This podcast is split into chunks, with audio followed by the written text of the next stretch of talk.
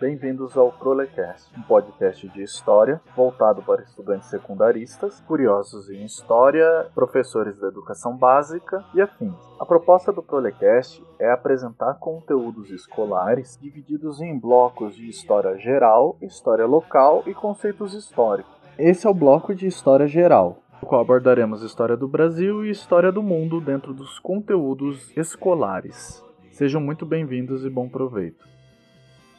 O episódio de hoje do Prolecast é sobre Martin Luther King Jr., uma grande figura da luta dos direitos civis nos Estados Unidos e figura bastante popular na luta pelos direitos das pessoas negras. Esse podcast ele foi um combinado, meio que um pedido, de uma ex-aluna minha do Francisco Camargo César em Sorocaba, a Mariana. Então, Mari, vê se aproveita bastante o episódio e deixa também para os companheiros e companheiras que estão ouvindo Caso tenha alguns temas de interesse e tal, podem mandar aí. Vamos ver se eu consigo estar tá atendendo né, alguns desejos de vocês em relação a isso. Enfim, dito isso, eu vou dividir esse episódio da seguinte forma. Primeiro, eu vou abordar a história da luta do movimento negro anterior ao Martin Luther King, para estarmos justamente entendendo o conjunto de ideias que ele vai acabar abraçando dentro do que já havia sendo desenvolvido por outros teóricos e militantes. Depois disso, eu vou trazer para o contexto histórico global, para deixar por último entrar na história de vida dele. E vocês vão entender esse movimento, o porquê que eu vou fazê-lo. Muito antes de Martin Luther King, o movimento negro já tinha tido lideranças bem sólidas e bem importantes. E se você está achando que eu estou falando do Malcolm X, você está bem errado. Eu vou começar falando um pouquinho sobre o Marcus Garvey, que nasceu na Jamaica em 1887. Marcus Garvey é um ponto bem importante para pensarmos a questão do nacionalismo negro e as bases do pan-africanismo. Ele faz a ponte com as ideias liberais, ele não é um socialista. Como nós vamos perceber que a grande maioria das figuras posteriores a ele serão. Mas isso é explicável também pela própria questão de formar cúmulos da relação entre o pensamento marxista e o pensamento negro, que vai vir justamente das heranças de caras como Garvey. Não à toa, os marxistas de Trindade Tobago, como George Padmore e o Lionel Robert James, que é um historiador muito influente para mim, vão colocar no próprio Garvey como uma grande referência que eles têm. Além deles, o próprio Kwame Nkrumah de Gana, que é um dos grandes intelectuais e revolucionários africanos. É do Marcus Garvey a famosa frase: Um povo sem conhecimento de sua história, sua origem e sua cultura é como uma árvore sem raízes. O historiador Cyril Leonel Robert James descreveu Marcus Garvey da seguinte forma em seu livro Jacobinos Negros. Marcus Garvey destacou-se como líder. Garvey, imigrante jamaicano, é o único negro bem-sucedido a formar um movimento de massa entre os negros americanos. As especulações a respeito do número de seus seguidores já alcançam o número de milhões. Garvey defendeu o retorno da África para os africanos e seus descendentes. Ele organizou muito precipitadamente e com pouca competência a Black Star Line, uma companhia de navios a vapor para transportar pessoas de linhagem africana do Novo Mundo para a África. Garvey não foi muito longe. Seu movimento tomou forma realmente eficaz por volta de 1921 e lá, por 1926, encontrava-se em uma prisão norte-americana, um processo por uso indébito dos Correios. Da prisão, foi deportado de volta à Jamaica, mas tudo isso é apenas fachada. Garvey nunca botou os pés na África não falava nenhuma língua africana. Suas concepções de África pareciam ser de uma das ilhas ocidentais do seu povo multiplicado por mil. Mas Garvey conseguiu transmitir aos negros e ao resto do mundo, em todos os lugares, sua crença passional de que a África era o lar de uma civilização que já fora grande outrora e que o seria novamente. Quando se imagina a escassez dos recursos que tinha, as avassaladoras forças materiais e as penetrantes concepções sociais que inconscientemente visavam a destruí-lo, seus esforços continuam sendo um dos milagres propagandísticos desse século. Como vocês podem ver, após essa citação do livro do Robert James, a dimensão do Marcus Garvey é gigantesca se a gente pensar, independente dos seus equívocos teóricos, afinal a gente está falando de um sujeito histórico e ele está tomando decisões diante dos processos. Já em 1903 vai nascer o George Padmore em Trindade Tobago, outra ilha caribenha que, assim como a Jamaica do Marcus Garvey, também foi colonizada pela Inglaterra.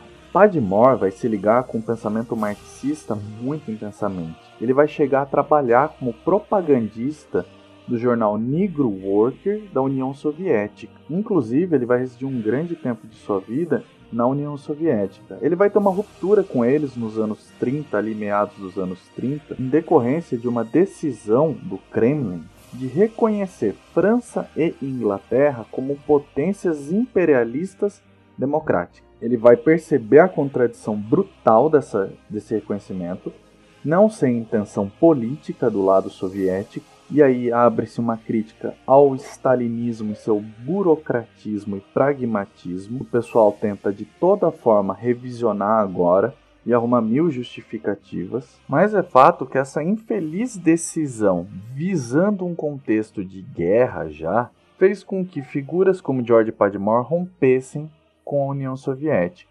E é dessa ruptura que ele vai para a Inglaterra e acaba conhecendo posteriormente o Kwame Nkrumah de Gana. E eu estou fazendo essa transição para vocês temporal para perceberem que entre o final do século XIX, começo do século XX e até metade do século XX, as lutas antirracistas, as lutas pela emancipação negra, elas estão muito articuladas e com nomes gigantescos circulando, produzindo material e disputando espaços em diferentes campos teóricos. É no marxismo que Nkrumah, Padmore, Robert James vão ter mais espaço do que o próprio Marcus Garvey teve no liberalismo. E disso vai gerar um acúmulo tremendo que vai chegar e explodir no Martin Luther King e no Malcolm X. Até porque os processos históricos nada mais são do que diversas quantidades que vão se acumulando para formar uma nova qualidade. Essa qualidade é a síntese de um processo histórico. Assim como Martin Luther King e Malcolm X foram a síntese do que foi produzido antes, eles também são parte da síntese do que está sendo produzido agora.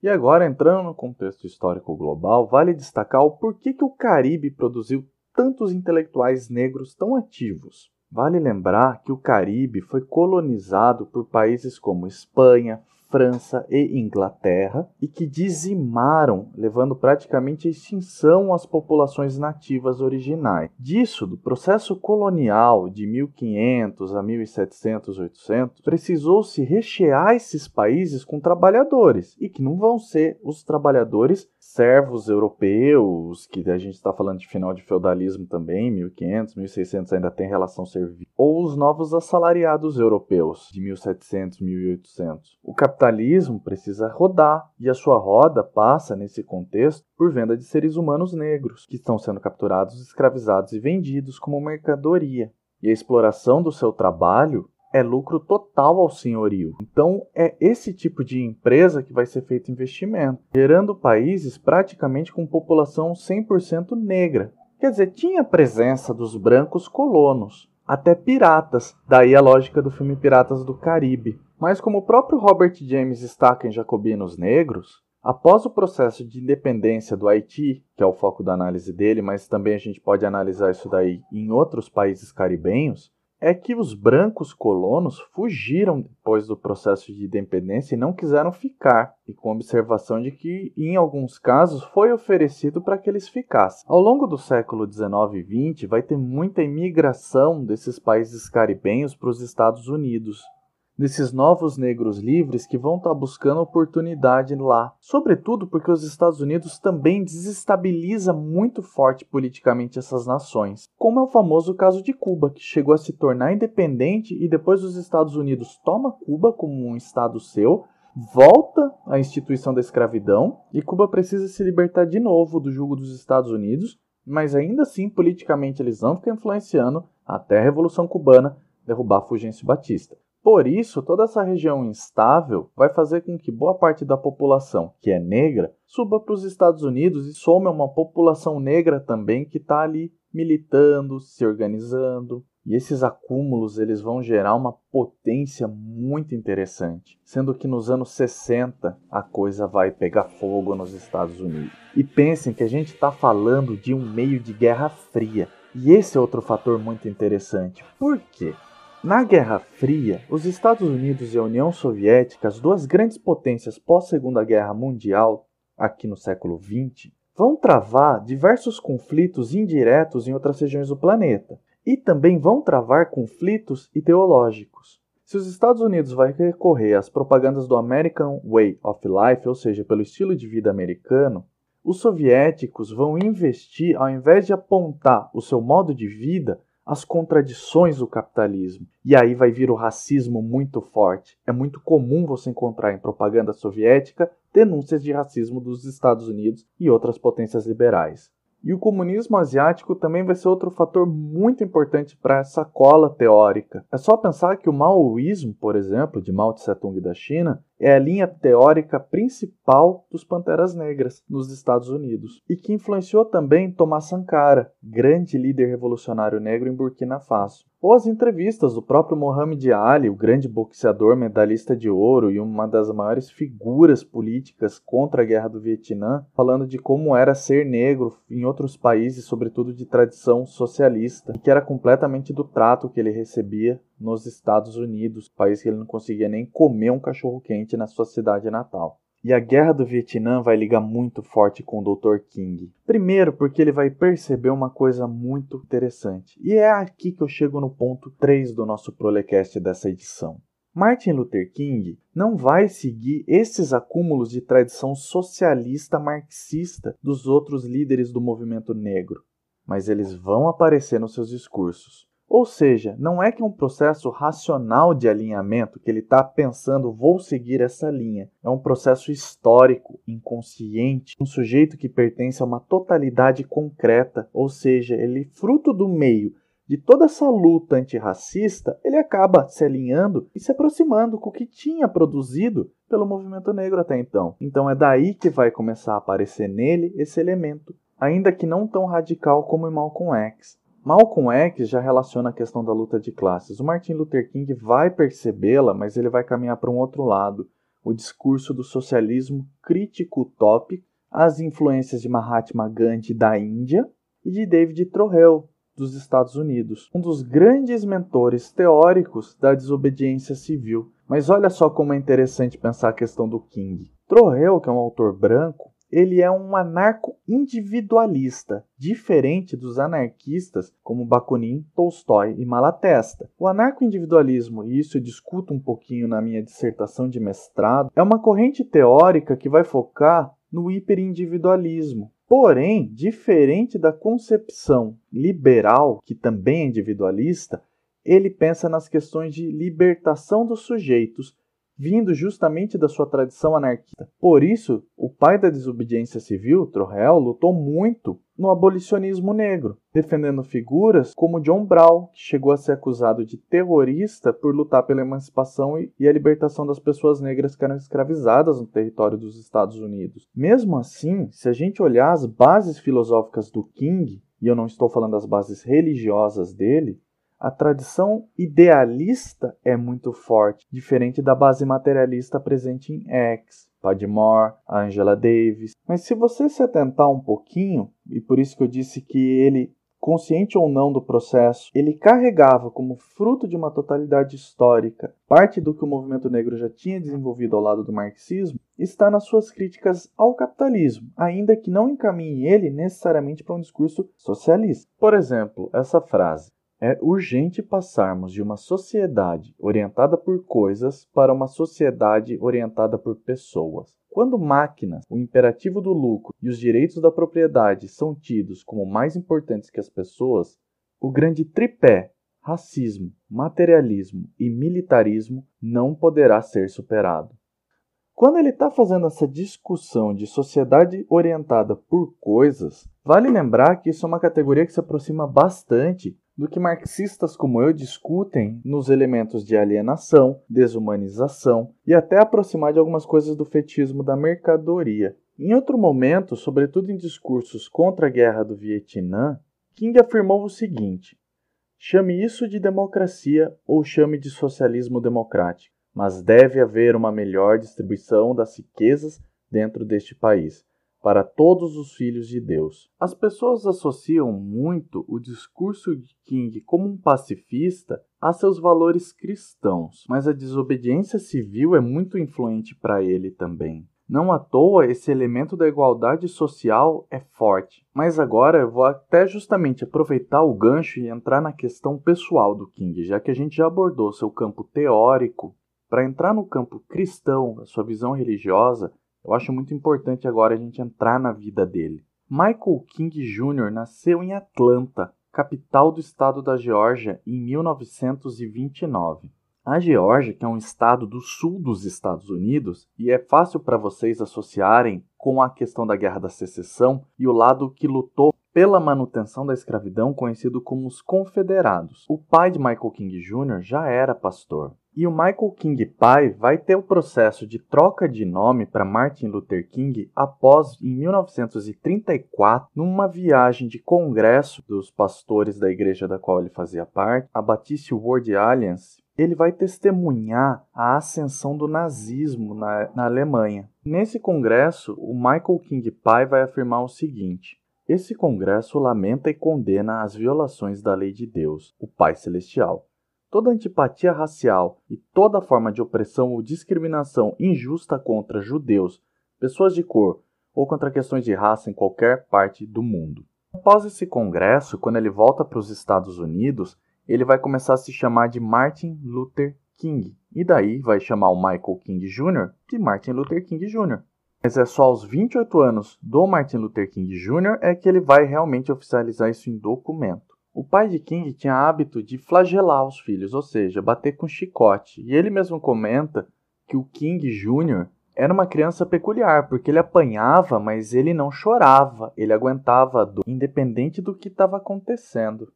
Já no que seria proporcional ao seu ensino médio, o King se destacava muito pelas suas capacidades de oratória. O pai dele morreu nesse processo de adolescência e infância, e aí ele acaba indo estudar numa escola fundada por, por lideranças negras locais ali, entre elas o seu próprio avô. Mas foi na faculdade que a coisa vai desenvolver mais intensamente, porque numa volta para casa ele estava com um professor negro dele e eles foram ordenados pelo motorista de ônibus a levantar e dar espaço para pessoas brancas sentarem. Isso era muito comum nos Estados Unidos, sobretudo no estado da Geórgia. O professor acabou falando para o King levantar e ir para o fundo também, porque era a lei, eles tinham que ceder à lei. E o King não gostou muito disso, não, ele respeitou o professor, a decisão, mas aquilo marcou ele muito profundamente. E também foi no ensino superior onde ele começa a fazer reflexões sobre muitas coisas que ele encontrava na Bíblia e que ele mesmo era descrente.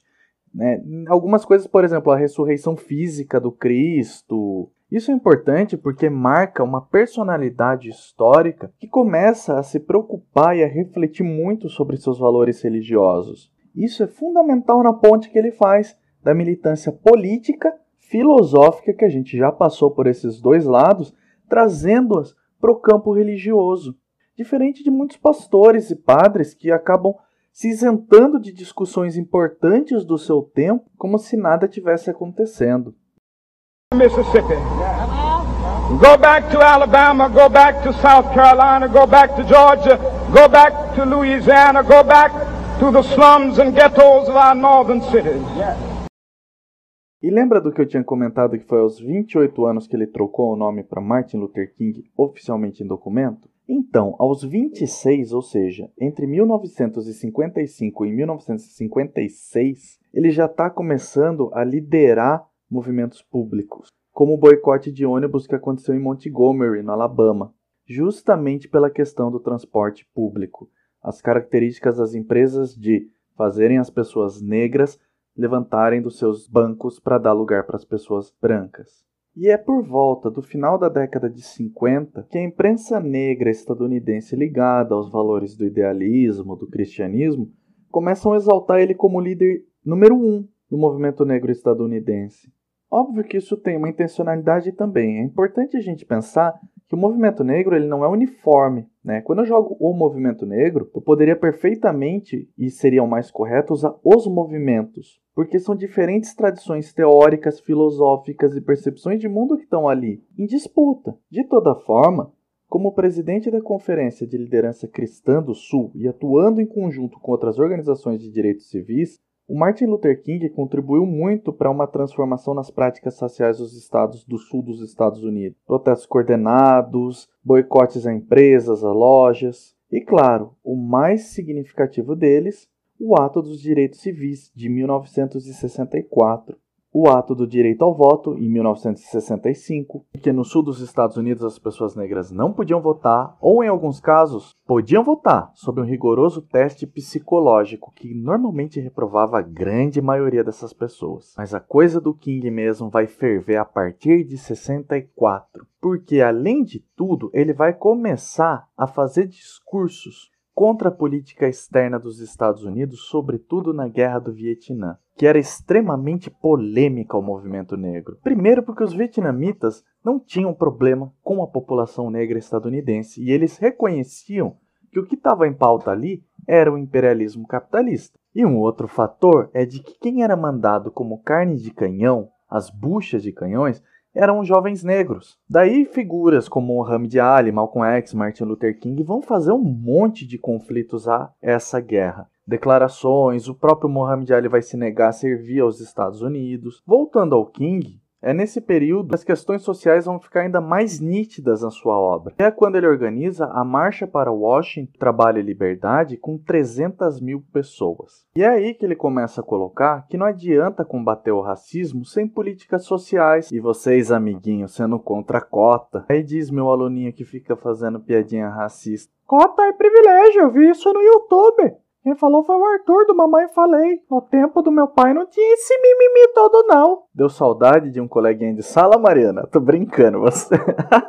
Essa parte foi maldade, gente. Mas foi justamente nessa época de alinhamento da fala do King com as questões sociais, alinhadas com as questões econômicas, que Edgar Hoover, diretor da FBI, vai considerar Martin Luther King o homem mais perigoso do mundo e um comunista. Ele vai ter o telefone grampeado, vai ter atentados contra a vida dele. King foi assassinado três anos depois da morte de Malcolm X. A morte dos dois gera bastante controvérsia até os dias de hoje, até porque muita coisa ficou em aberto, sobretudo pela quantidade de ameaças que esses caras representavam aos interesses do próprio Estado estadunidense. Se mais recentemente o oportunistamente figuras como Obama, Hillary Clinton tentaram se apropriar de uma herança. Sim, chega a ser ofensivo. Tentaram se apropriar da herança da luta social de Martin Luther King. Mas de toda forma, ele era visto como inimigo do Estado esse Estado racista, esse Estado capitalista, que mais perseguiu Panteras Negras, que perseguiu King, o Malcolm X, do que, por exemplo, o Ku Klux Klan, que inclusive estava dentro do próprio Estado, alimentadas com dados de agentes públicos. Portanto, como podemos concluir, Martin Luther King foi a síntese de um tempo histórico de um conjunto de ideias extremamente importante na relação entre o cristianismo e o debate político no campo étnico-racial. Mas eu não vou negar, preciso tomar cuidado de como a ideologia estadunidense, a ideologia burguesa, a ideologia capitalista, trabalha essa figura e ressignifica ela. É só pegar um exemplo da Marvel, com o professor Xavier, que é uma figura que se associa muito ao Martin Luther King. Se você olhar o discurso do opositor dele, o Magneto, que é a representação literária do Malcolm X, esse discurso de destruir os humanos, a superioridade dos mutantes. Então, gente, mas o Malcolm X tem como base o pensamento marxista. E o Marx é o quê? Judeu alemão. Outra característica do Magneto que é oferido ao Malcolm X é defender os mutantes sob quaisquer meios necessários. Gente, isso é a corrupção da ideia da luta de classes. Ao pensamento marxista, que tem como base a questão do materialismo histórico dialético, nós somos seres racionais capazes de agir sobre a história, a gente não é gente passivo assistindo e contemplando a luz da história acontecer. Que o diga as revoluções burguesas, como a Revolução Francesa e a Revolução Inglesa. Quando se trata da Revolução dos Trabalhadores ou as lutas por direitos civis, a galera reduz num nível miserável esse significado. Por isso, tem que tomar um pouco de cuidado quando se refere à figura do King e não trabalhá-lo de forma idealista, esvaziando seu elemento de luta, as suas preocupações sociais, a sua boa carga filosófica, a sua transcendência em relação ao cristianismo, já que ele não fica só preso nos valores da Igreja Batista, muito pelo contrário, ele vai encontrar e vai encaixar com elementos filosóficos muito importantes. King pode ter uma tradição teórica muito diferente da minha, que se alinha muito mais com Padmore, Robert James, Stockley Carmichael, Angela Davis, mas de toda forma, o seu legado é muito maior também do que o capitalismo estadunidense reduz. E sobre a morte dele, há muitos setores que desconfiam da possibilidade do próprio FBI estar por trás. O FBI e a CIA se especializaram nos anos 50, 60, 70, 80 em matar muitas figuras do movimento negro, como Fred Hampton dos Panteras Negras, Patrice Lumumba no Congo, que inclusive eles chegaram a derreter o corpo dele em ácido, sumiram com as ossadas e negaram por muito tempo o envolvimento, até que na Bélgica, por volta dos anos 2000, se abriu uma CPI por deputados da esquerda belga para investigar o envolvimento do governo belga com o assassinato do Lumumba e sabe o que eles acharam? FBI e se envolvidos. Então, meus amigos, não estranhem se algum processo, algum dado, algum documento rever essa questão do King ter sido assassinado pelo próprio Estado estadunidense. E não permitam esvaziar também, não caiam nesse discurso de autoajuda, água com mel, toda propaganda e ideologia estadunidense. Eu termino esse episódio lembrando uma célebre frase do grande Martin Luther King: O que me preocupa não é o grito dos maus, e sim o silêncio dos bons. Bom, pessoal, esse foi mais um episódio do Prolecast uma dedicação especial a Mariana e aos seus amigos da ETEC, assim como todos e todas que se dedicam a lutar e a construir movimentos reais e concretos, para além de lacração de internet, autoajuda, que a gente consiga romper com essa tradição esquerdista, doença infantil da nossa esquerda. Ou que pelo menos as pessoas liberais se lembrem de legados como o de Martin Luther King e de Marcus Garvey, que está bem longe das histórias sobre quilombolas pesando arrobas e meu filho jamais vai namorar uma pessoa desse tipo. Como afirmou Jair Bolsonaro enquanto deputado e que depois foi eleito presidente. Seguimos na luta, camaradas. Esse foi mais um episódio do História Geral, espero que tenham gostado. Abraços, até a próxima.